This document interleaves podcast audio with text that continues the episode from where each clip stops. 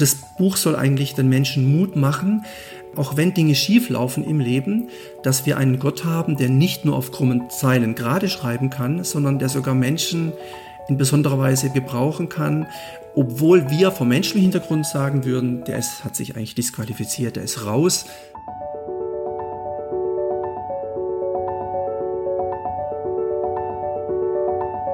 Der Flügelverleih.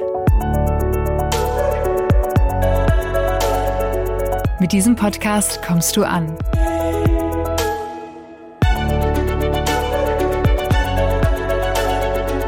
Bei Gott und bei dir.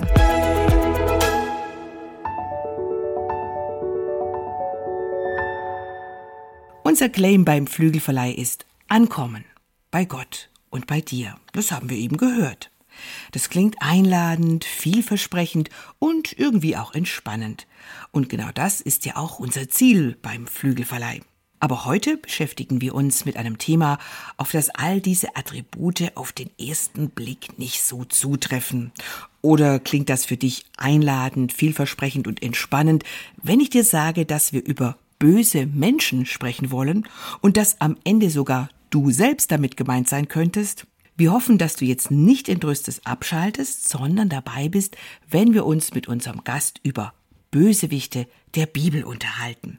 Und auch darüber, was wir von den ganzen Halunken und unvollkommenen Gestalten aus der Bibel lernen können und was sie mit uns zu tun haben. Das ist nämlich echt spannend und im Endeffekt auch entspannend. Über dieses heiße Eisen sprechen wir jetzt mit Michael Großklaus. Er ist Pastor, promovierter Psychologe, Supervisor und Coach und hat über die Bösewichte der Bibel ein Buch geschrieben. Herzlich willkommen im Flügelverleih. Hallo Sigrid. Ich bin schon ganz neugierig auf unser Gespräch und vermutlich geht's dir genauso, Hannes. Dich begrüße ich selbstverständlich ebenso herzlich. Hannes Böhm ist wieder dabei. Schöne Runde, spannendes Thema, oder Hannes? Absolut. Es ist schon so, ne? wie du sagst, eigentlich die Welt ist so voll mit negativen Dingen und manchmal fällt es ja schon schwer, sich den Nachrichten auszusetzen. Und ähm, wenn wir auf die Bibel schauen, dann ist das ja meistens eher zur Auferbauung gedacht. Genau. Und äh, das Ermutigendes. Da hat man doch eigentlich gar nicht so große Lust, sich mit den Bösewichten der Bibel zu beschäftigen. Aber wenn man das tut, dann stellt man fest, dass das durchaus lohnend sein kann. Das Buch von dir, lieber Michael, ist ja der beste Beweis dafür. Bösewichte der Bibel. Was hat dich denn dazu bewogen, zu diesem Thema ein Buch zu schreiben? Ja, vielen Dank für die Frage, lieber Hannes. Ähm, bewogen ist gut. Ich hatte im Jahr 22 einen Vortrag auf dem christlichen Gesundheitskongress, damals noch via online aufgrund der Corona-Geschichte. Und da ging es um das Thema gesunder Glaube für psychisch kranke Menschen.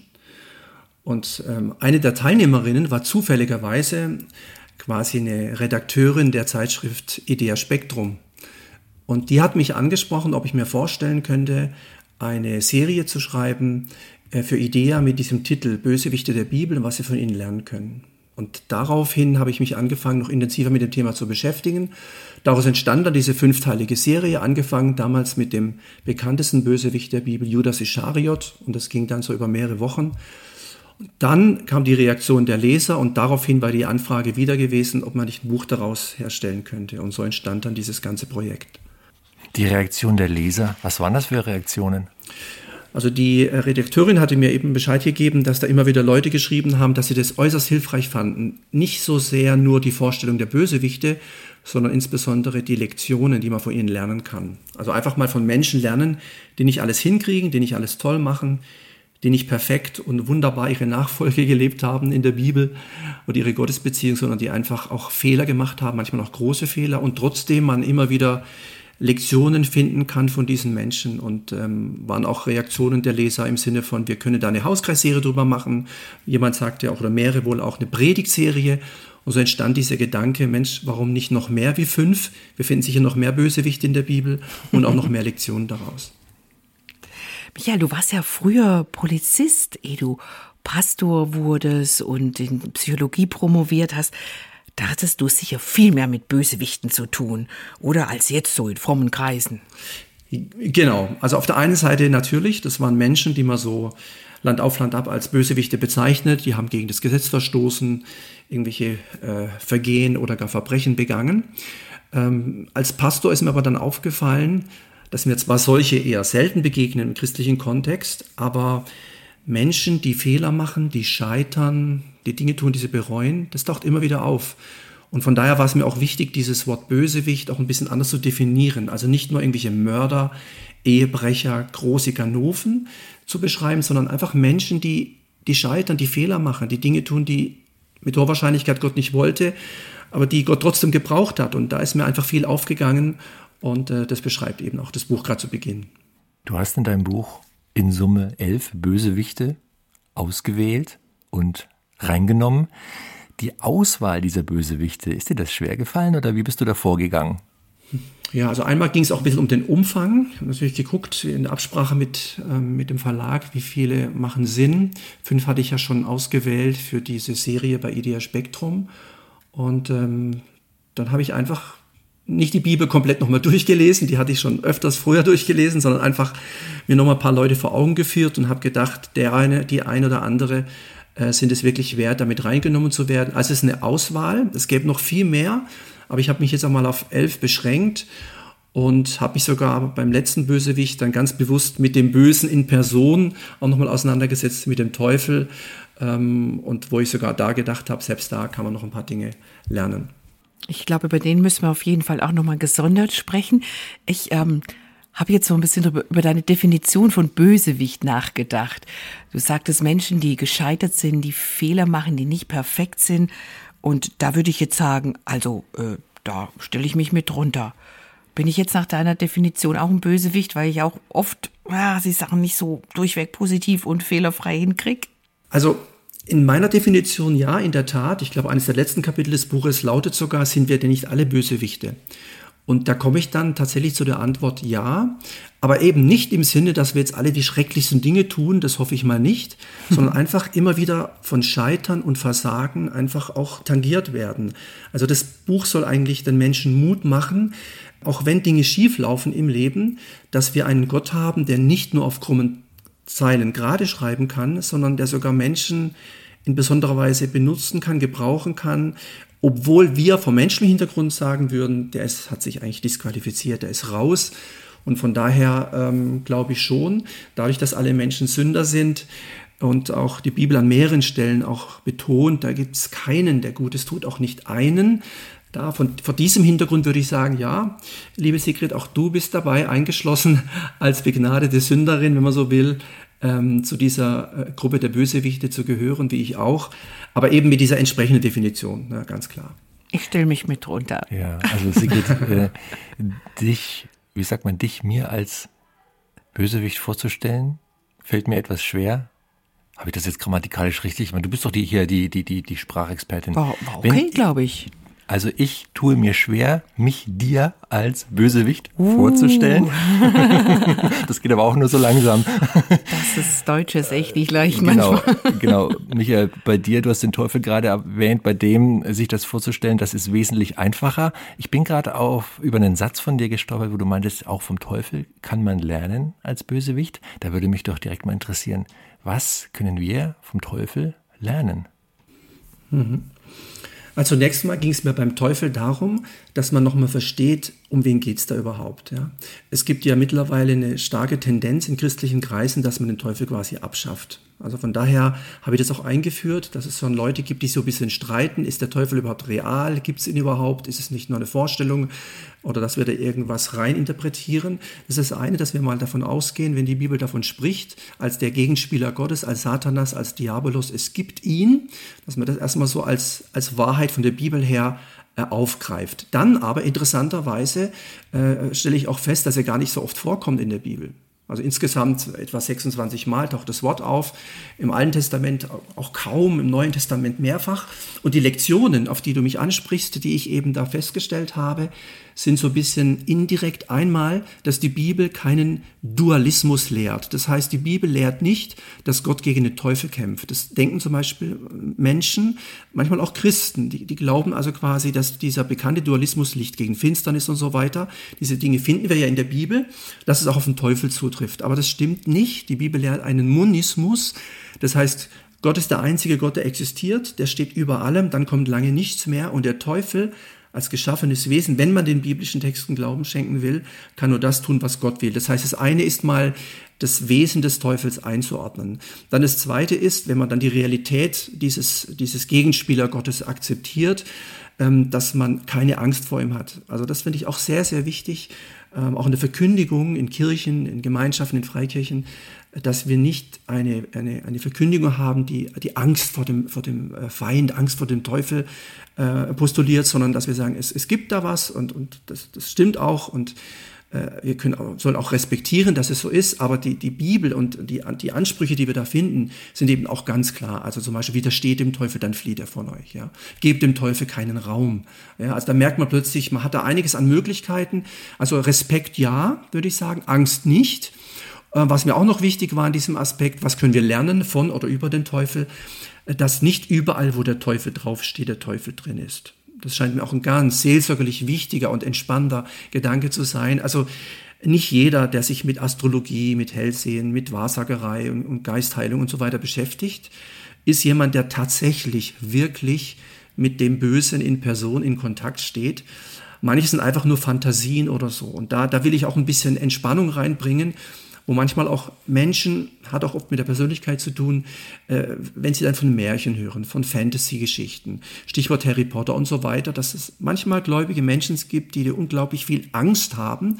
Und da glaube ich, ähm, wenn man da genau hinschaut, äh, klingt zwar manches nach dem Teufel, wenn man aber genauer hinschaut, ist da manchmal da gar nichts dahinter, sondern das hat mehr mit, mit irgendwelchen Ideen zu tun, weil es halt spannend ist und so weiter. Also ein weiterer Aspekt ist eben, dass wir als, als Kirchen unbedingt Jesus Christus groß machen, selbstverständlich, und, und, und nicht den Teufel. Das heißt, eine, eine Jesus-zentrierte Verkündigung, die die froh und freimachende Botschaft des Evangeliums äh, predigt, ähm, äh, steht im Zentrum jeder Kirche. Und ich äh, habe vielleicht in meinen über 20 Jahren Pastorendienst, äh, keine Ahnung, zwei, dreimal über den Teufel gepredigt. Also er ist nicht so viel äh, wert, ist nicht so wichtig, dass man ständig drüber spricht. Also das sind so Gedanken, äh, die, mir, die mir wichtig ist. Ich hatte in diesem Kapitel auch abgeschlossen mit einem, mit einem Liedvers von diesem berühmten äh, Lied von Martin Luther, und wenn die Welt voll Teufel wäre und so, ja, und wollte uns gar verschlingen, fürchten wir uns nicht so sehr und so weiter.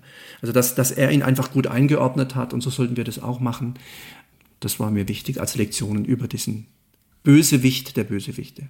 Also ernst nehmen, aber er braucht nicht zu viel Aufmerksamkeit. Ganz genau. Vor allen Dingen keine Angst haben. Ein Wörtlein kann ihn fällen. Fällen. Ganz genau. Das ist so der letzte, die letzte Stroh, äh, letzte Vers da. Ne? Was jetzt wirklich spannend ist, es ist Montag, wenn wir diese Folge aufzeichnen. Vielleicht auch, wenn du es hörst, lieber Zuhörerin, lieber Zuhörer. Gestern, just gestern, hat in der Predigt äh, der mir vorher nicht bekannte Pastor gesagt, wir hatten da jemand, der zur Aushilfe da war. Ja, man stellt sich immer so vor, dass äh, um den Teufel zu besiegen, Heerscharen von Engeln dann aufgefahren werden beim großen apokalyptischen Endkampf. Und sagt er, nee Leute, ein einziger Engel reicht. Ein einziger Engel reicht. Der wird ihm vollen Stinker ausmachen. Kommt mir jetzt gerade so, weil man es manchmal in der Fantasie so aufbauscht und auch seine, ja, seine Macht größer macht, als sie ist. Aber natürlich, ja, wir sind manipulierbar, wir sind beeinflussbar als Menschen und er erzielt schon auch Erfolge, wenn ich das jetzt mal so sagen darf indem er uns immer wieder dran kriegt mit unseren Fehlern und Schwächen und in alten Wunden rumpopelt und die Narben wieder aufreißt. Und da hast du ja, Michael, in deinem äh, Buch auch, wie gesagt, elf Personen dir rausgegriffen, wo man vielleicht auf den ersten Blick gar nicht so denken würde, dass das Bösewichte sind. Man denkt, hm, da taucht ein Abraham auf, ein David, ein Petrus. Wie haben dies denn in dein Bösewichtbuch geschafft? Ja, also ganz einfach, wenn man die Lebensgeschichte dieser Menschen anschaut, ähm, stellt man fest, ähm, also wenn man ehrlich eben reinguckt, da ist auch bei diesen großen Männern, auch Frauen äh, Gottes, manchmal nicht alles Gold, was glänzt. Ähm, wenn ich jetzt an diese großen sogenannten Erzväter denke, Abraham, Isaac, Jakob oder so, äh, um ehrlich zu sein, ich hätte alle drei äh, damit einbauen können, denn wir finden einfach, dass diese großen Männer Gott im Alten Testament Fehler gemacht haben. Ja? Also ich, ich habe jetzt, ich bin selber verheiratet, äh, ich habe aber noch nie, wenn Menschen gefragt haben, wer das ist, gesagt, das ist meine Schwester, ja. Also das geht einfach nicht, ja. Das sind jetzt keine riesen äh, dramatischen Sünden im Vergleich zu Mord und Totschlag, aber Menschen bewusst anzulügen mit voller Absicht ist natürlich wirklich ein Problem, neben anderen Dingen. Ja. Und von daher habe ich auch bei Abraham ein paar Lektionen, äh, die ich da einfach mal grundsätzlich äh, anführen wollte, festgestellt, nämlich auch diese großen Männer der Bibel. Abraham gilt bis heute im Judentum als der Vater des Glaubens. Ja, wir sprechen von den abrahamitischen Religionen. Also Abraham war nicht irgendjemand. Und da habe ich eben gesagt, also auch, auch große Männer und Frauen Gottes machen Fehler. Ja, das ist so was. Gesamte Judentum gründet sich im Grunde auf Abraham und auch Menschen, die von Gott zu Großen berufen worden sind, waren Menschen, die Fehler gemacht haben. Kleine Fehler, große Fehler, unbewusste oder auch bewusste Sünden. Und da glaube ich, dass es sinnvoll ist, dass unser Glaube eben nicht auf diesen Menschen beruht, sondern letztlich auf dem Gott, der hinter ihnen steht. Ja. Oder ein weiterer Aspekt ist bei, Abraham zum Beispiel, dass sich eben Gott von Sünde nicht aufhalten lässt. Ja. Also das, das scheint mir auch wichtig zu sein. Gott sieht die Dinge, er weiß die Dinge. Manchmal wissen wir nicht mal, dass es ein Fehler war und Gott sieht es trotzdem als falsch an. Ja, und, und, und dennoch lässt sich Gott nicht von Sünde aufhalten. Also von daher stimmen zwar die Sätze, Sünde ist schlimmer als wir denken, aber es stimmt eben genauso, Gnade ist stärker als wir denken. Von daher glaube ich, wir kommen ja noch nicht lange von Ostern her, äh, Jesus, Erlösung und so weiter, da ist das Sündenproblem eigentlich gelöst worden. Ja, und vor diesem Hintergrund waren wir das jetzt zum Beispiel so Gedanken, was es Abraham angeht, dass er zwar ein besonderer Mann Gottes war, aber eben auch wirklich Fehler gemacht hat und ähm, auch äh, die Diskussion, die Jesus immer wieder hatte mit den Schriftgelehrten und wo sie ihm immer wieder deutlich gemacht haben, wie wichtig Abraham war. Und, und Jesus das im Grunde abkürzt mit so einer mutigen Aussage wie, äh, liebe Leute, ehe Abraham war, war ich. So sieht's aus, ja. Und, und zu den Alten wurde gesagt, ich aber sage euch, also immer wieder ganz stark ähm, weg von diesem auf die Menschen schauen, auch weg von diesem auf die großen Männer und Frauen der Bibel schauen, hin auf den einen schauen, der das Ebenbild des unsichtbaren Gottes ist, nämlich Jesus selber.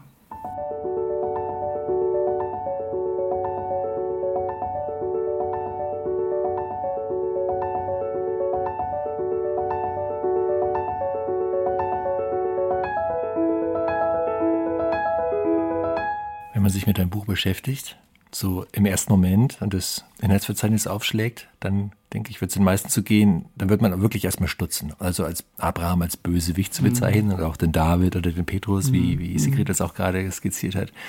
Das ist schon etwas, wo man erstmal sich wundert. Aber wenn man sich dann mit deinem Buch beschäftigt, dann stellt man ja schon fest, du meinst ja tatsächlich, und das hast du ja selber auch vorhin schon gesagt, äh, ein Bösewicht heißt ja nicht, dass man äh, ganz schlimme Sachen getan hat, sondern Bösewicht heißt ja eigentlich, das sind Menschen, die Fehler gemacht haben größere, kleinere Fehler gemacht haben, die man sich anschauen kann und von denen man lernen kann. Das heißt ja so schön, aus Fehlern sollte man lernen. Also jeder macht Fehler, man soll nur zusehen, dass man nicht immer die gleichen Fehler macht. So, also diese ganzen Sprichwörter, die es da so gibt. Und ich finde, das ist auch eine Stärke deines Buches, dass es eigentlich nicht ja, so, so abstrakte Bösewichte in den Blick nimmt, die mit dem eigenen Leben relativ wenig zu tun haben, wie zum Beispiel so ein Teufel, sondern Leute, die, die eigentlich auch sehr viele gute Seiten haben und trotzdem Dinge falsch gemacht haben, aus denen man für sein persönliches Leben lernen kann. Mhm. Was mich zu der Frage bringt, da könntest du ja fast in der Bibel so gut wie jeden Menschen nehmen. Warum gibt es denn, gerade auch in den biblischen Geschichten, wo auch viele, ja, sagen wir mal, wirklich heilige, sehr gute Leute skizziert werden. Warum gibt es so wenige so richtig, also in Anführungszeichen, heilige Menschen? Mhm. Was denkst du? Ja, sehr gute Frage. Bin ich auch kurz drauf eingegangen. Ich glaube, weil einfach die Bibel ein total realistisches Buch ist. Ja, sie beschreibt einen einzigen, von dem sie auch mehrfach bezeugt, dass er keine Sünde hatte. Aber das ist eben eigentlich gar kein richtiger Mensch, das ist ein sogenannter Gottmensch, also Jesus selber, der Sohn Gottes, der aus dem Himmel auf die Erde kommt. Von ihm wird eben mehrfach beschrieben, er war wohl ohne Sünde, da findet man nichts. Ja. Er sagt doch mal zu den Leuten, könnte mich einer Sünde überführen? Ja, eine rhetorische Frage und die Leute müssen sagen, nee, nee, wir finden nichts. Aber eben alle anderen, wirklich alle anderen Menschen, ähm, sind Leute wie du und ich. Und ich finde das auch unglaublich wichtig, dass wir keine so zur heiligen Verehrung beginnen, sondern dass wir sagen, das waren Menschen. Petrus wäre so ein gutes Beispiel. Übrigens wurde dieses Beispiel auch gewählt, jetzt im Rahmen der, der Veröffentlichung des Buches. Da hat man das nochmal gebracht als äh, weiterer Bösewicht in Idea Spektrum. Und ähm, Petrus hat ja die Familie verlassen, der ist Jesus nachgefolgt. Er war später eine der Säulen der Urgemeinde. Ja, wie kann man den als Bösewicht bezeichnen? So, ja? Aber wenn man genauer hinschaut, merkt man natürlich, oh, der Mann, ja, der hatte auch sein Herz auf der Zunge, ja, und, und der hat dann manchmal Dinge gesagt, wenn man genau hinschaut, die hätte er vielleicht, äh, wenn alle dich verlassen und so, ich nicht, ja, und dann benutzt Jesus einen Hahn, ja, und, und sagt ihm, du, wenn der gekräht hat. Und da gibt es ganz viele Beispiele, gerade aus dem Leben des Petrus. Ja, und, und wenn ich also sage, er ist ein Bösewicht, dann, dann heißt es in keinem Fall, dass ich ihn verurteile, äh, irgendwie schlecht mache, überhaupt nicht. Sondern ich möchte einfach nur zeigen, wir können auch von diesen Menschen ähm, was lernen, auch, auch aus den Fehlern. Und ich denke, das soll uns einfach deutlich machen, wir Menschen machen Fehler, auch wir Nachfolger Jesu machen Fehler, wir Verkündiger machen Fehler. Da ist wirklich keiner, der sagen kann, bei mir läuft alles glatt. Und von daher ist es für mich einfach auch ein Beweis der Gnade, äh, die uns zeigt, dass Gott eben jeden Menschen gebrauchen kann. Also Gott sucht quasi keine sündlosen Menschen, sondern er sucht hingegebene Menschen. Das ist ein großer Unterschied. Und, und Hingabe drückt sich eben nicht in Sündlosigkeit aus, sondern in einem hingegebenen Herzen. Und das finde ich unter anderem, weil du es gesagt hast, Hannes, bei Petrus eben faszinierend. Er ist ein, ein Vorbild, ja, aber er hat auch Dinge gemacht, wenn man die Bibel liest, die Evangelien liest, dann muss man sagen, das wäre so eine, eine weitere Lektion bei ihm gewesen. Also Emotionsregulation, so habe ich es genannt, kann einfach nicht schaden, ja. Ja, der Mann ist dermaßen, der hatte Ideen, da muss man sagen, das, das geht eigentlich nicht. Ja? Und dann haut er einem das Ohr ab und, und weil, äh, er hat wirklich unglaublich Ideen gehabt, so dass Jesus sogar zu dem Petrus sagen musste an einer Stelle Satan. Ja, Satan war damals, so viel ich wusste und gelesen habe, das bekannteste Schimpfwort. Ja, und er nennt, nennt diesen Petrus Satan. Ja, das ist ja Wahnsinn. Ja, also massive äh, Ermahnung, weil er einfach nur irgendwelche menschlichen Gedanken hatte. Das ist doch ganz normal. Aber und da merken wir, wir sind auch normal und, und wir reagieren manchmal falsch und und dennoch hat Jesus ihn nicht disqualifiziert. Ja, ganz, ganz toll. Das habe ich da auch eben erwähnt. Er hat diesen Petrus, der manchmal Höhen hatte und manchmal Tiefen, manchmal ermahnt und manchmal wieder gesagt, Petrus, was du jetzt gerade gesagt hast, das, das hätte ja nicht Fleisch und Blut offenbart. Das war, das war mein Vater im Himmel. Das ist ja gewaltig, ja. Ja, und, und von daher wurde dieser Petrus trotz dieser teilweise auch wirklich völlig äh, unqualifizierten äh, Bemerkungen zu einer Säule, zu einem Felsen, der Fels, ja, Petrus, Petros, oder? Zu einem Felsen der Urgemeinde. Der Mann hat Zeichen und Wunder erlebt ähm, und hat später, das finde ich auch beeindruckend bei ihm, in seinem Brief, also im Petrusbrief, im zweiten Petrusbrief, geschrieben, wachset aber in der Gnade und Erkenntnis. Wo ich gedacht habe, Mensch, Petrus, genau so ist es. Du hast es für dich so erlebt, Du bist da drin gewachsen, Schritt für Schritt. Du schreibst es an die Christen und wir heute, knapp 2000 Jahre später, können nur sagen, du hast recht, auch wir wollen wachsen in Gnade, Gnade und Erkenntnis unseres Herrn und Heilandes. Also von daher finde ich, äh, ist das echt ein gutes Beispiel. Auch wenn man es, wie du sagst, Hannes, auf den ersten Blick nicht versteht, wie kann man denn Petrus einen Bösewicht nennen? Genau, eben wie diesem krassen Beispiel, dass Jesus sogar mal Satan zu weiche von mir. Aber ich, es ist, ist ein ganz ermutigender Mann für alle anderen, die auch ein bisschen Mühe haben mit Impulskontrolle. Kann man sehen, mit Petrus hat äh, Jesus ganz, ganz, ganz viel gemacht, mhm. ihn gebraucht, auf ihn gebaut. Äh, mich bewegt nur so ein bisschen das Thema, ich äh, greife mal kurz auf Abraham mhm. zurück, aber auch auf Petrus für mich ganz spannendes Thema in der Bibel, Lügen. Mhm. Du hast vorher gesagt, er hat seine Frau als seine Schwester ausgegeben. Fette Lüge geht einfach gar nicht. Also es gibt ja ganz viele große Männer und Frauen in der Bibel, die ganz offensichtlich die Unwahrheit gesagt haben, wurden aber da nicht von Gott zur Rechenschaft gezogen. Ich denke jetzt an die Rahab zum Beispiel, die hat ja auch gelogen, oder ist niemand und so, als die Botschafter kamen. Bei Abraham zum Beispiel war Gott nicht so großzügig, als er da gelogen hat und seine Frau als seine Schwester ausgegeben hat. Oder auch Petrus musste sich ja hinterher dann schon noch rechtfertigen für diese dreiste Lüge zu sagen, ich kenne den Mann überhaupt nicht, mit dem er über drei Jahre durch die Lande gezogen ist und dessen rechte Hand er war. Ich weiß, das ist eine knifflige Frage, aber es interessiert mich wirklich zutiefst. Wie ist, wie ist das mit dem Lügen? Warum ist es manchmal scheinbar okay und ein anderes Mal wird es echt ordentlich geahndet. Ja, also ich glaube, da kommt es ein bisschen drauf an, was unser Hintergrund ist, so wie wir aufgewachsen sind, wie wir über dieses Thema denken. Also grundsätzlich sollen Christen die Wahrheit sprechen. Das ist gar keine Frage. Gott ist die Wahrheit. Jesus sagt, ich bin die Wahrheit. Das Problem bei der Sache ist nur, was heißt Wahrheit? Und ich denke, da beginnt es schon. Also wir denken oft bei Wahrheit im Sinne von richtig. Ja, aber Wahrheit äh, meint eigentlich auch eher Wirklichkeit, wie es wirklich ist. Ähm, vor diesem Hintergrund äh, kann man auch verstehen, warum es Menschen gibt in der gesamten Schrift, die Dinge tun, die wir eigentlich auf den ersten Blick als völlig also das geht gar nicht. Und eben eine Hure, ich meine Hure, Hure Rahab, ja, also die, allein schon die Berufstätigkeit, ja. Und dann hat die auch gelogen, ja, hat voll gelogen, ja. Und am Ende taucht die in der, in diesem, in diesem Museum der Glaubenshelden im Hebräer 11 auf, ja.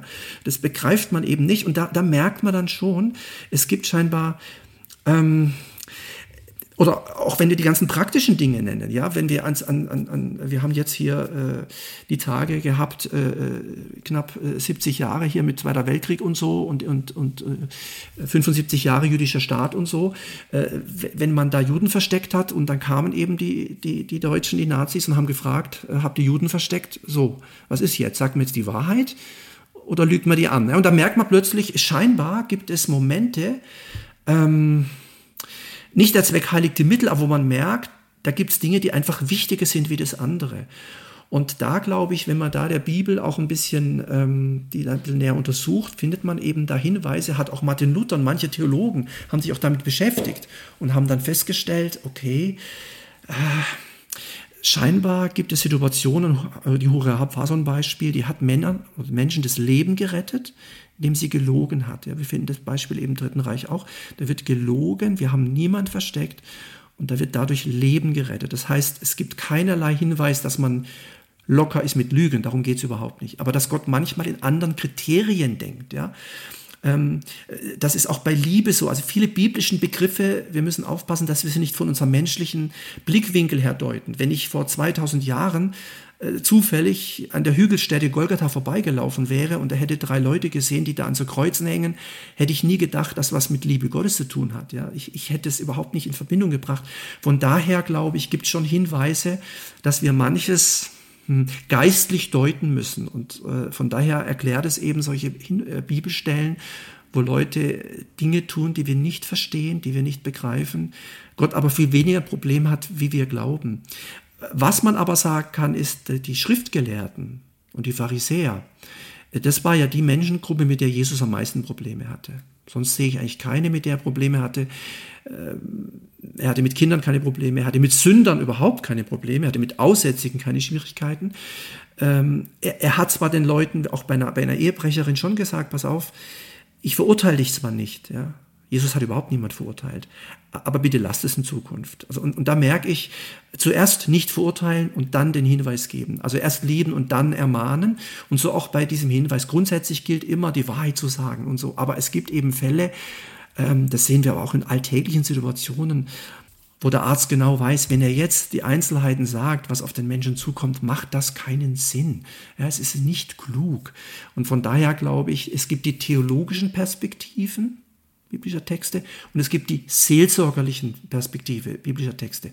Und da kann es manchmal sein, ist sicherlich nicht die Regel, ähm, Sigrid, aber es kann manchmal sein, ähm, dass wenn jemand hier nicht die Wahrheit sagt, dass es am Ende mehr bringt, wie wenn er jetzt einfach das so raushaut, ähm, weil manchmal die Leute auch mit diesem Ehrlichen, mit diesem Wahren überhaupt nicht umgehen können. Es gibt einen Satz in deinem Buch, da schreibst du, beziehungsweise Streng genommen sind es zwei Sätze. Ich zitiere dich mal kurz. Da schreibst du, es ist gar nicht so einfach, sich gegenseitig nicht zu belügen. Mhm. Wir Menschen können oft nicht mit Ehrlichkeit umgehen. Das geht auch so ein bisschen in die Richtung, was du gerade skizziert hast. Ne? Manchmal ist es wahrscheinlich tatsächlich besser, auch im zwischenmenschlichen Zusammenleben nicht so schonungslos ehrlich zu sein, sondern ja, sich ein bisschen drumrum zu reden. Ja, also und das ist auch äh, gar nicht immer schlecht. Also es gibt ja auch diesen Hinweis, ähm, äh, klug wie die Schlangen, aber ohne falsch wie die Tauben. Also da merken wir, wir haben halt, wir, wir haben immer so diesen, diese Vorstellung von solchen Bibeltexten ausgehend, wie im ersten Johannesbrief, ähm, wir sollen im Licht wandeln und so, ja, wie er im Licht ist, so. Und damit meinen wir manchmal, wir müssten immer in allem ehrlich sein, was ja eigentlich ein ein guter Gedanke ist. Aber das Problem ist, und das kann ich jetzt auch aus seelsorgerlichem, aus psychologischem Hintergrund mehr als deutlich sagen und auch betonen, viele Menschen können mit Ehrlichkeit aber nicht umgehen. So, was machen wir dann? Ja, und deswegen muss man manchmal gucken, was ist sinnvoll, was ist klug, was ist weise. Ja, selbst Jesus hat manchmal den Leuten gesagt, ich sag's euch jetzt nicht, ihr könnt es überhaupt nicht, ihr könnt es gar nicht fassen, ihr könnt nicht damit umgehen, ja. Und von daher würde ich schon sagen, es ist eine Kunst, wirklich mal 24 Stunden oder von mir aus 16 Stunden, wo man wach ist, den Menschen, denen man begegnet, immer, zu jeder Zeit, zu 100 Prozent ehrlich zu begegnen. Ich glaube, das ist äußerst schwierig und wird meistens zu mehr Konflikten führen, wie wenn man manchmal überlegt, sage ich es ein bisschen anders, was ist sinnvoll und was löst was aus. Ich habe gerade gedacht, ich habe auch eine, eine kurze Zeit unter Christen in Indien gelebt. Komplett anderes Wahrheitsverständnis. Es ist viel eben auch kulturell bedingt.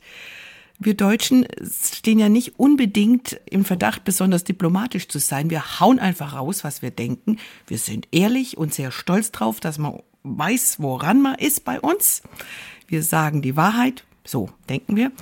Während in anderen Kulturen oder auch in anderen Völkern schon, wir müssen gar nicht so weit gucken, bei den Engländern, bei den Franzosen, die sind nicht so bam, direkt. Diplomatischer, etwas vorsichtiger. Und trotzdem würden jetzt zum Beispiel Christen in Indien, denen hätte man nie sagen können, das ist doch jetzt nicht wahr, was du hier erzählst. Für die war das einfach das Gebot der Nächstenliebe, in dem Fall stand da höher. Mhm zu sagen, ja, ähm, ich weiß auch nicht, wo es zum Bahnhof geht, aber das, wir, wir gucken jetzt miteinander, wie es da weitergeht. Ich sage dir das jetzt nicht so direkt, zum Beispiel. Ganz, ganz andere Geschichte. Ich glaube, das ist viel auch Kultur, mhm. Habe ich jetzt so gedacht, als ich dir zugehört habe. Wie, wie, wie man damit umgeht, was man denkt, sagen zu müssen oder nicht sagen zu dürfen. Kann das auch sein? Ja, auf jeden Fall. Auf jeden Fall spielt eine Riesenrolle. Und auch gerade wir Christen sind da immer wieder auch, finde ich, ähm, wie soll ich sagen, wir sollten bestrebt sein. Also wir sind bemüht, wir versuchen das manchmal zu berücksichtigen, aber wir verwechseln es dann oder wir vergessen es wieder. Das ist aber gar nicht nur in unserer Zeit so, das ist auch, wenn wir die Bibel lesen. Wenn ich jetzt an Eva denke, ich habe ja Eva auch erwähnt als, als eine Bösewichtin, wenn man so will. Und äh, ich schätze diese Frau natürlich, ist die Mutter aller Lebenden, äh, Adam und Eva, diese ganzen Berichte und so weiter. Äh, aber da würde ich auch sagen, gerade auch was das Alte Testament angeht, aber überhaupt die ganze Zeit, in der die Bibel geschrieben wurde, dass wir uns das immer wieder bewusst machen. Dieses Buch, eigentlich ist es gar kein Buch, sondern eine Büchersammlung, diese 66 Bücher, ja, äh, die sind in einer Zeit geschrieben, die völlig anders war wie heute. Und wenn wir das nicht im Hinterkopf haben, äh, äh, tun wir nicht nur dem Buch Unrecht, sondern auch den Menschen, von denen das Buch handelt. Ja, und das finde ich ganz arg wichtig. Also diese, diese, diese Kraft der Kultur. Die Bibel ist in einer Zeit geschrieben, wo viele Dinge einfach anders gesehen wurden. Und wenn wir das nicht berücksichtigen, machen wir Fehler. Deswegen sollen wir die Bibel ernst nehmen. Sie ist das wichtigste Dokument für uns Christen. Ich sage immer so, das wichtigste Werkzeug in der Hand Gottes. Aber die Bibel ist nicht Gott. Wir beten kein Buch an. Das Buch starb nicht für mich am Kreuz. Ich glaube auch nicht an ein Buch. Ich glaube an einen Sohn Gottes. Ich glaube, ich glaube der Bibel, ja, aber ich glaube nicht an sie. Ich bete sie nicht an. Und von daher ist es also immer wichtig, die Kultur im Blick zu haben, heute, aber auch damals. Und ich glaube, wenn, wenn, wenn wir das immer wieder machen, ohne auf der anderen Seite runterzufallen, das wäre dann vielleicht so eine ganz liberale Ansicht, dass wir die Bibel weglegen, nach dem Motto, brauchen wir nicht mehr, war eine andere Zeit, wir können wieder nichts mehr anfangen. Das finde ich schade, sehe ich überhaupt nicht so. Für mich ist die Bibel inspiriertes Wort Gottes ja, aber eben, weil sie inspiriertes Wort Gottes ist, weil sie so wichtig ist, sollen wir uns auch, wenn es möglich ist, die Zeit und den Fleiß auch nehmen, sie so zu verstehen, wie sie verstanden werden will. Ja, und das sind eben auch manche Texte, wo wir merken, okay, das kann ich nur kulturbedingt erklären, sonst komme ich da irgendwo in Anführungsstrichen in Teufelsküche. Ja, es ist gut, dass du das so sagst, denn äh, gerade auch zu Beginn des Buches schreibst du ja auch, dass es zentrale Grundwahrheiten gibt, die man verstehen muss, um überhaupt von Bösewichten zu lernen. Und diese zentralen Grundwahrheiten, die führst du dann auch aus. Vielleicht magst du hier uns an der Stelle mal ganz kurz skizzieren, von welchen zentralen Grundwahrheiten du da sprichst, die man verstehen muss, um ja, um, um, um böse, um aus Bösewichten wirklich was für sein Leben rauszuziehen. Genau. Ich habe das ganz bewusst vor den Bösewichten eingebaut in das Buch, damit man begreift, auf der Grundlage dieser Begrifflichkeiten kann man eigentlich erst die Bösewichte dann als Bösewichte erkennen und auch von ihnen lernen. Und eines der wichtigsten Aspekte, und ist auch der erste, den ich dann nenne, ist die Gnade. Ja, also dass man, dass man nochmal neu versteht, was Gnade ist. Ja, dass es sich um ein unverdientes Geschenk Gottes handelt, ja, welches uns Menschen immer wieder macht, ja, egal in verschiedensten Bereichen. Es kann das ewige Leben sein, was als Gnade beschrieben wird, oder die Gnadengaben, die Charismata oder andere Dinge in der Gnade, eben wie ich schon gesagt habe, zu wachsen. Also das mit der Gnade finde ich ganz, ganz wichtig. Ein weiterer Aspekt ist das, der ganze Bereich von Vergebung, wo ich einfach nur ganz kurz erwähne, dass dass ich aus meiner Sicht verschiedene Perspektiven von der Vergebung her sehe. Allein das ist für manche, äh, hat mir auch jemand kürzlich äh, signalisiert, äh, wie eine Offenbarung gewesen, denn der kannte nur so zwei, drei Perspektiven. Ich habe da fünf äh, kurz an, angedeutet, eben, dass Gott mir vergibt, ja, selbstverständlich, ausgehend von dem, was Jesus getan hat. Ich darf mir aber auch vergeben, ganz wichtiger Aspekt.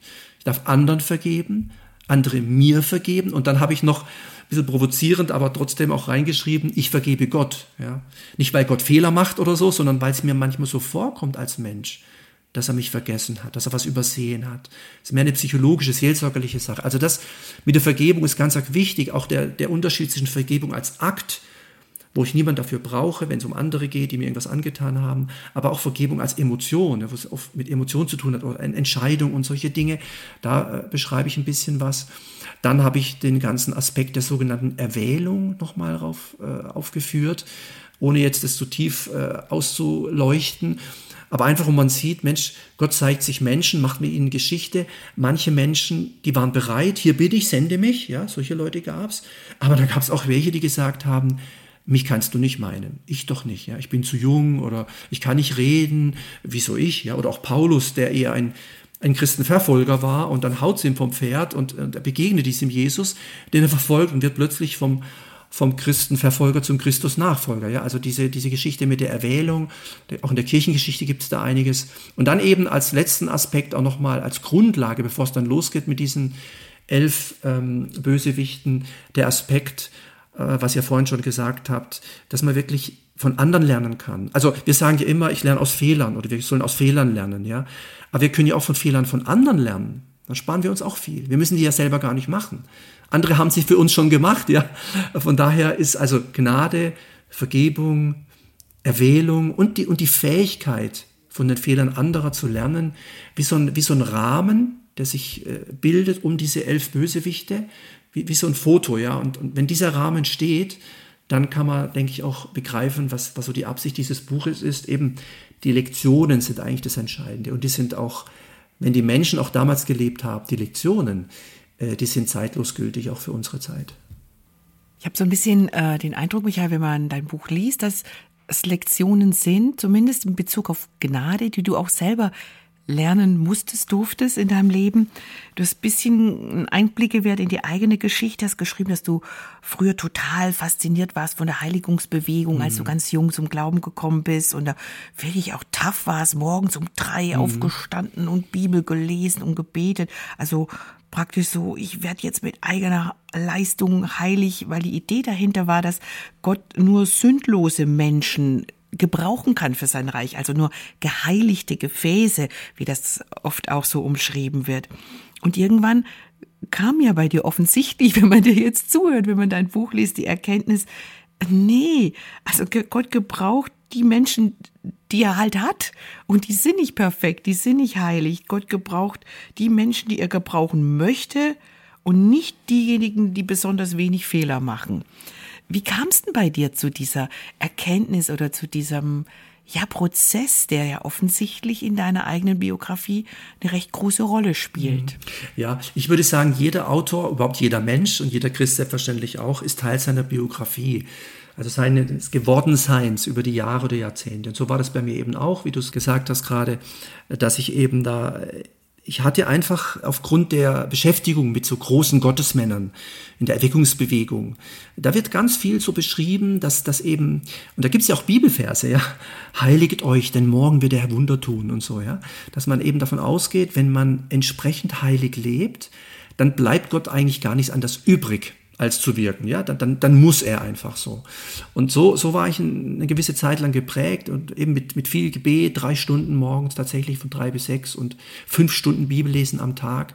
Das ist schon Wahnsinn. Ja, also da, da schaut man dann keinen Sport mehr und da hat man auch keine Hobbys, weil ganz für den Herrn und nur noch für ihn und ich lebe nicht mehr und so. Ne? Diese, diese Zitate, die man da irgendwo in der Bibel findet und man meint, man müsste sie dann so umsetzen. Und ähm, wie hat sich das geändert? Einmal durch das Beschäftigen mit der Bibel tatsächlich, auch durch Beschäftigen mit manchen Biografien, wo man gemerkt hat, oder wo ich gemerkt habe, oh, manche Biografien, wenn ich ehrlich bin, heute sind halt geschönt. Also da werden halt die tollen Dinge erzählt, aber dass da manchmal die Ehen kaputt gegangen sind, viele Sachen gar nicht so sich entwickelt haben, wie man da liest, die Leute sich vielleicht bekehrt haben, aber nach zwei Jahren waren die gar nicht mehr dabei. Ja, also solche Dinge hat man dann auch gelesen aber am einfachsten war es mir dann tatsächlich durch, die, durch, die, äh, durch das Buch der Bücher, also durch die Bibel, wo ich gemerkt habe, komisch, die Leute haben doch, die haben doch, wieso hatten die Gott und so, die, die haben doch trotzdem und, und all diese Sachen. Und ähm, so ist es mir auch in meinem Leben so gegangen, dass auch in, von den Frömmigkeitsstilen her, ich, ich liebe alle Christen, ich, ich kenne auch so durch verschiedene Denominationen, auch so von meiner Biografie her.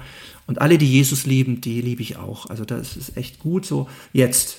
Aber vor 20 Jahren oder vor 25 Jahren, so als ich als Pastor anfing, da habe ich schon immer gedacht, ich wüsste, wie es geht und schnell Leute verurteilt. Ähm, und bis ich gemerkt habe, nee, Gott gebraucht nicht Sündlose, das ist ihm gar nicht, das ist ihm gar nicht wichtig. Ja, natürlich sollen wir heilig leben und Sünde hassen und lassen. Das ist gar keine Frage. Aber es ist ein Prozess, es ist ein Weg. Heiligung ist ein Weg, der endet auch nie auf dieser Erde, glaube ich.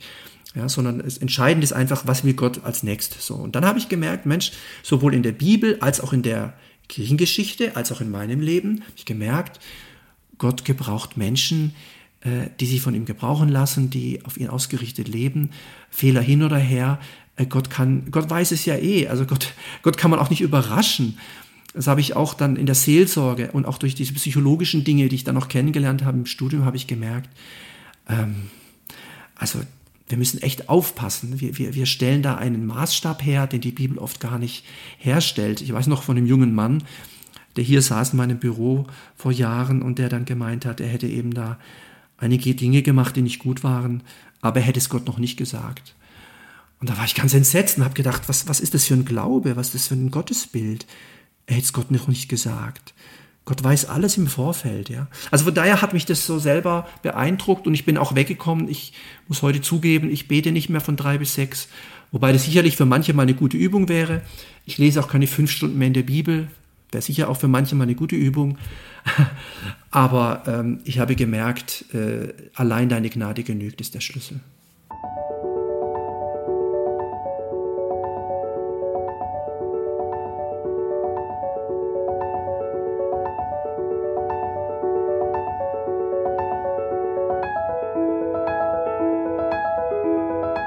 Ich würde ganz gerne noch eine autobiografische Frage dranhängen, und zwar eine, die noch vorher sich abgespielt hat, bevor du drei Stunden nachts am frühen, frühen Morgen gebetet hast und fünf Stunden Bibel gelesen hast, nämlich in eine Zeit, als du noch als Polizist aktiv warst und du schreibst auf deiner Webseite, dass das dein Traumberuf mhm. war, Polizist zu sein. Und dann kam es zu einem spirituellen Erlebnis, was deinen Berufsweg hat, ja, ziemlich beeinflusst hat, nämlich weg vom Polizeidienst hin zu einem pastoralen Dienst. Darf ich dich fragen, was das für ein spirituelles Erlebnis war? Ja, also ich wollte immer schon Polizist werden. Also ich glaube, ich bin äh, geboren gewesen und dann war das immer mein Traum. Also auch im Kindergarten, in der Grundschule, weiterführenden Schule, das wussten alle, wussten meine Eltern, meine Freunde, ich möchte Polizist werden. Und ich mag bis heute Polizisten. Genau, und das habe ich auch gemacht und ich habe die Ausbildung gemacht. Und während der Ausbildung ja, also während der Ausbildung zum Polizeibeamten habe ich mich eben mit diesen ganzen Dingen beschäftigt, auch mit diesen Gottesmännern. Ja, ich komme aus einem christlichen Hintergrund, äh, habe auch gewusst, was man nicht darf als Christ. Das war immer ganz wichtig gewesen. Aber das war einfach, ich bin da niemand böse. Das war einfach so die Prägung. Ja, ich wusste immer, was man nicht darf als Christ. Kein Alkohol, kein Kino, keine Freundin und wenn ja, dann heiratet man die und lauter solche Dinge. Gut gemeint, also gar nicht böse gemeint. Und habe mich dann angefangen, mich mit diesen Dingen zu beschäftigen. Ich habe quasi das alles eingehalten. Also ich habe ich hab so gelebt, wie man als Christ lebt, auch als Teenie. Ich war wirklich brav. Da könnt ihr meine Eltern fragen. Ich denke, die würden, müssten das auch so sagen. Ich war wirklich brav. Kein Bösewicht. Ja, scheinbar, ja. Aber, aber, ich hatte keine Gottesbeziehung. Also, also ich war quasi, ich war halt religiös. Also ich, ich war halt, ich wusste das alles auch, Jesus und so, aber ich habe gar keine Beziehung gehabt. So. Und während der Ausbildung bei der Polizei habe ich dann viele, viele Bücher gelesen. Unter anderem auch zwei ganz dicke Wälzer über Hudson Taylor und so.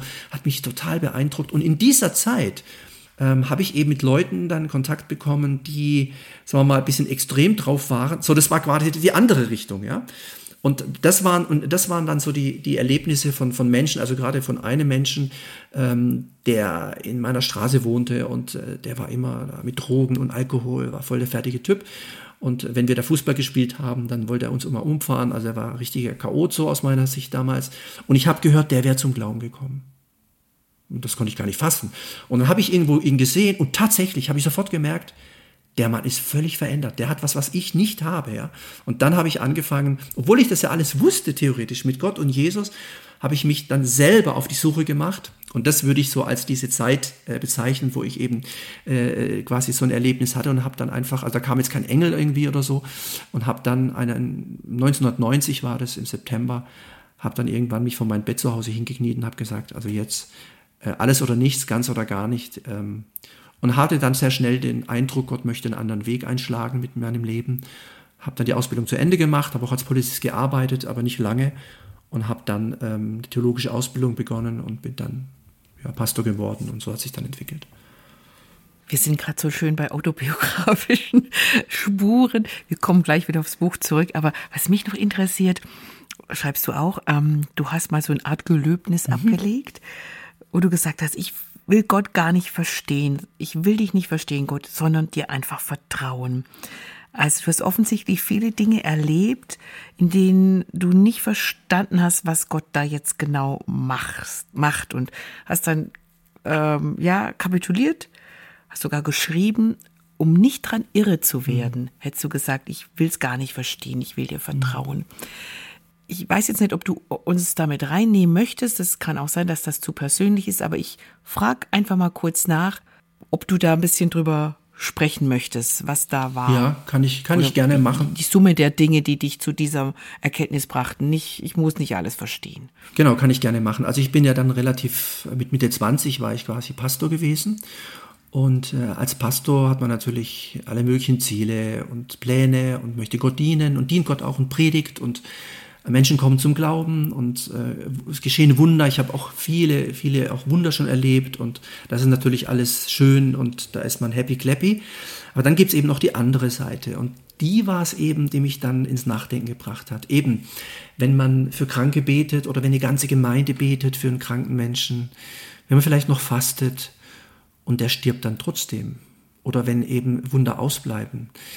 Äh, ich habe da auch als Pastor immer mal wieder, das ist Gott sei Dank überhaupt nicht die Regel, aber die Ausnahmen reichen dann schon, wo man einfach merkt, das kann jetzt nicht sein. Also wieso muss jetzt dieses Kind, äh, das auf dem Weg ist, äh, zu einer Gemeindeveranstaltung von einer Autofahrerin überfahren werden, ja? Und die ganze Gemeinde betet und dann stirbt dieses Kind mit 14 Jahren. Ja, und, oder eine andere Person, wo eine schwere Erkrankung da ist und die ganze, die ganze Gemeinde betet, wirklich in Glauben und, und wirklich voller Zuversicht. Und dann stirbt diese Mutter von, von Kindern und der Mann steht alleine da. Also solche Erlebnisse. Und da habe ich gemerkt, so dieses, ist immer ganz einfach und, und, und, und, diese ganzen ähm, Theorien über die Verfügbarkeit Gottes. Also du musst einfach nur das Gott sagen, dann macht er das. Du musst einfach glauben, dann geschieht's oder beten, dann geschieht's. Vielleicht noch ein Mehrbeter, vielleicht wenn es 50 sind, dann muss er handeln. Bei 49 noch nicht, aber ab 50. Lauter solche menschlichen Gedanken, die habe ich völlig über Bord geworfen und ich habe gemerkt, ich möchte Gott zwar immer besser kennenlernen, das möchte ich, solange ich lebe, aber ihn verstehen mit meinem Teil zwischen den Ohren, ja, also mit meinem Gehirn. Das ist einfach ein völlig auswegloses Unterfangen und ich habe dann irgendwann gesagt, und es entspricht ja auch der Bibel, seine Gedanken sind weit höher wie unsere. Ja? Wir können sie nicht erfassen. Und so habe ich mich irgendwann vor ein paar Jahren echt hingestellt, allein und gesagt, jetzt ist Schluss. Ja, ich drehe noch durch. Ja? Dieses ständige, warum da so, warum da nicht. Und ich habe auch erlebt zum Beispiel Leute, die gar kein so tolles Leben geführt haben, Und Gott hat da gewirkt. Das habe ich auch nicht verstanden. Also waren viele Bereiche, ich dachte, das gibt's doch nicht. Also, also das hat er doch gar nicht verdient, ja. Und so, wieso denn da so und so? Und so habe ich mich also entschlossen, und das sage ich auch immer wieder mal in, in Gottesdiensten oder Vorträgen, um die Leute zu motivieren, das auch, auch zu machen. Hört doch auf, diesen Schöpfer des Universums, der das Universum auf seinem kleinen Finger trägt, verstehen zu wollen, mit deinem Gehirn, mit deinem Verstand, sondern beende diesen Versuch, Gott verstehen zu wollen und beginne einfach ihm vertrauen zu wollen. Das ist ja schon Herausforderung genug, ja, ihm zu vertrauen. Aber das habe ich gemacht, das habe ich gesagt.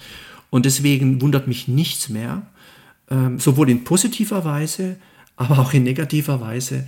Auch im Reich Gottes gibt es nichts, was es nicht gibt. Ja, und deswegen habe ich dort gesagt, ich höre auf, dich verstehen zu wollen. Ich, ich, ich drehe durch, ich, ich begreife dich nicht, ja, sondern ich möchte einfach nur noch versuchen, so gut ich kann, dir vertrauen zu wollen und ähm, ich werde auf dem Weg bleiben.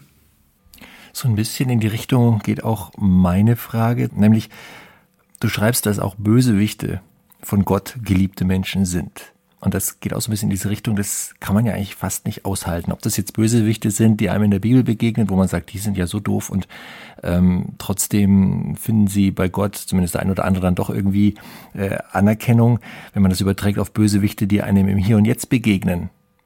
Die Menschen, die einem einfach Böses getan haben oder Böses tun, sich dann da klar zu machen, auch das sind Menschen, die Gott liebt. Es ist schwer auszuhalten. Hättest du, hast du da einen Ratschlag für, wie man da seinen Frieden findet oder wie man mit dieser ja, mit, mit dieser Komponente umgeht, dass Gott eben auch die bösen Menschen liebt, genau wie er mich selbst auch ja. liebt. Also es ist schwer auszuhalten, Hannes, hast du total recht. Ähm, es gäbe jetzt natürlich eine Reihe von Bibelstellen, die man einfach da hin, hinknallen kann. Das mache ich jetzt nicht, nur eine, eine vielleicht. Gott lässt regnen über Böse und Gute, über Gerechte und Ungerechte. Und er lässt auch die Sonne scheinen. Das heißt, das Bild der Sonne finde ich eben sehr wichtig. Sonne als Licht. Und äh, die Sonne scheint, äh, da kannst du machen, was du willst. Sie scheint einfach. Warum? Weil sie zum Scheinen da ist. Sie hat keine andere Aufgabe in dem Sinn. Sie gibt uns Licht und Wärme. Es ist, ist einfach da. Und ich glaube, dass Gottes Liebe vergleichbar ist mit der Sonne. Und da gibt's auch, da gibt's sogar Lieder, alte Lieder, Choräle, Lobpreislieder, Worship-Hits, die das immer wieder auch beschreiben. Ja, dass, dass die, die Sonne und die Liebe Gottes zu vergleichen sind. So, das heißt also, wenn, wenn die Sonne wie die Liebe ist, dann scheint sie, egal was wir machen. Und äh, das ist ja auch das, was uns unterscheidet von der menschlichen Liebe zur göttlichen Liebe. Ich habe selber drei Kinder und äh, eine Familie und ich liebe Menschen und so, aber bedingungslos zu lieben, da muss ich ehrlich sagen, also ich liebe meine Kinder leicht, wenn sie machen, was ich sage, ja. So, und wenn es aber mal anders läuft, wie ist es dann?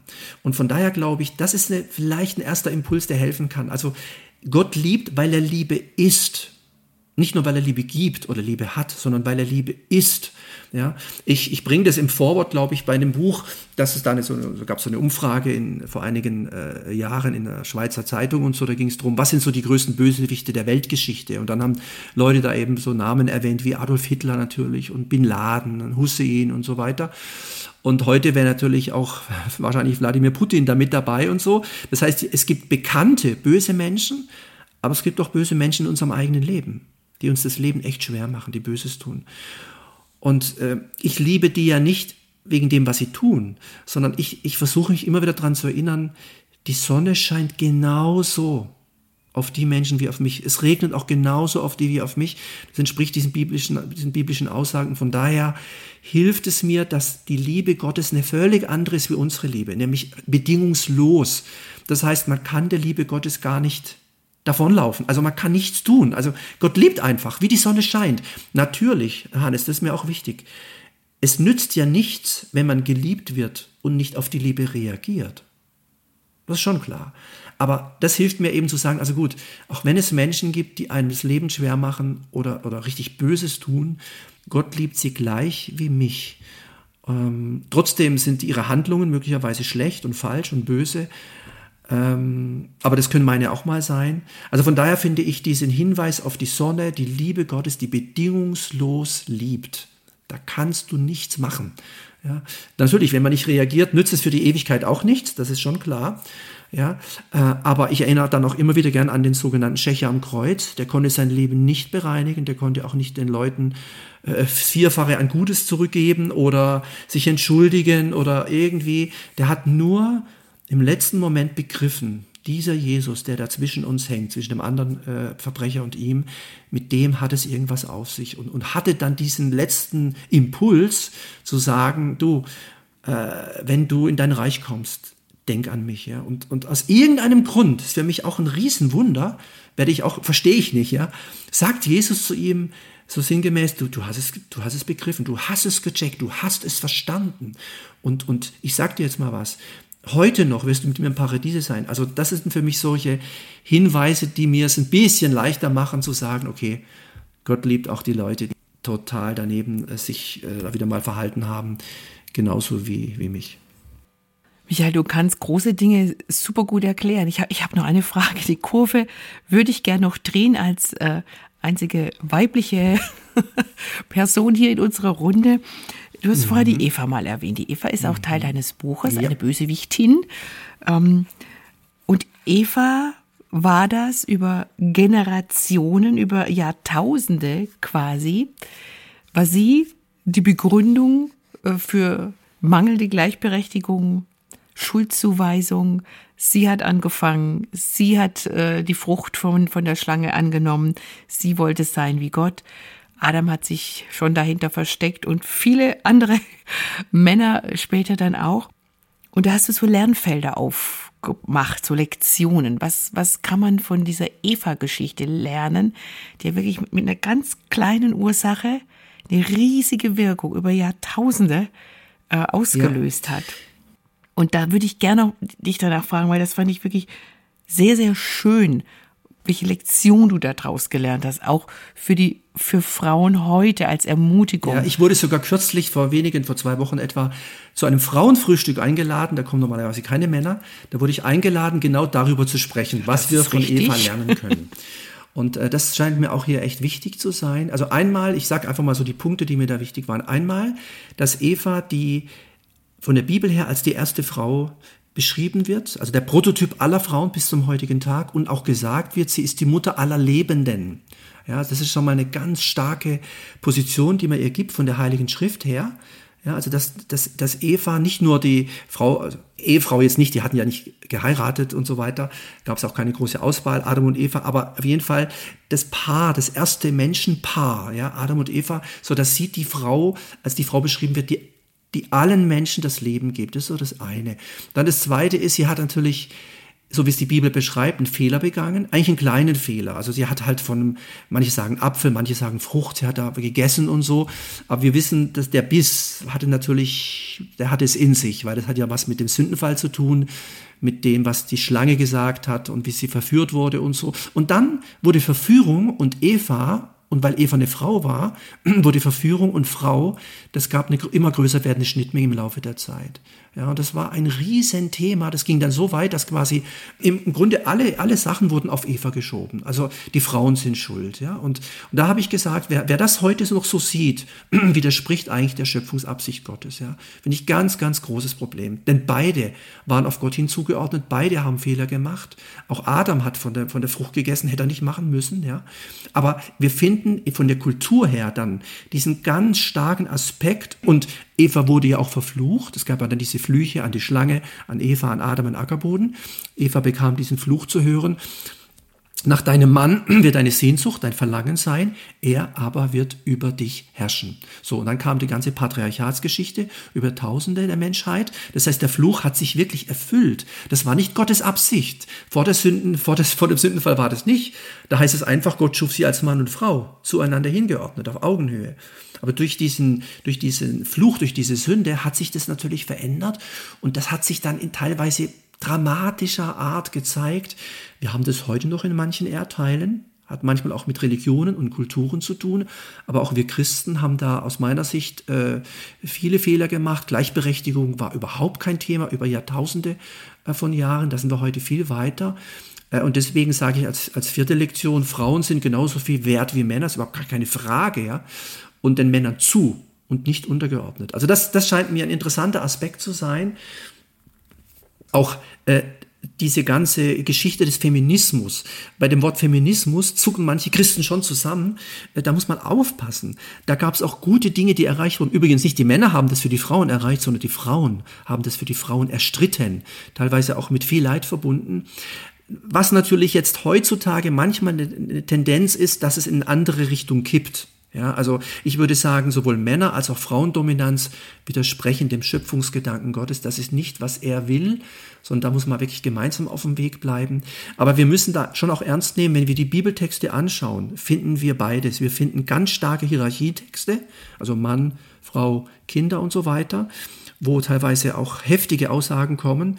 Wir finden aber auch andere Texte, nur die sind nicht so, irgendwie nicht so be bekannt und da hat, Paulus ist auch kein Frauen, Frauenfeind oder so. Wir finden auch andere Texte, zum Beispiel ordnet euch einander unter in der Furcht Christi.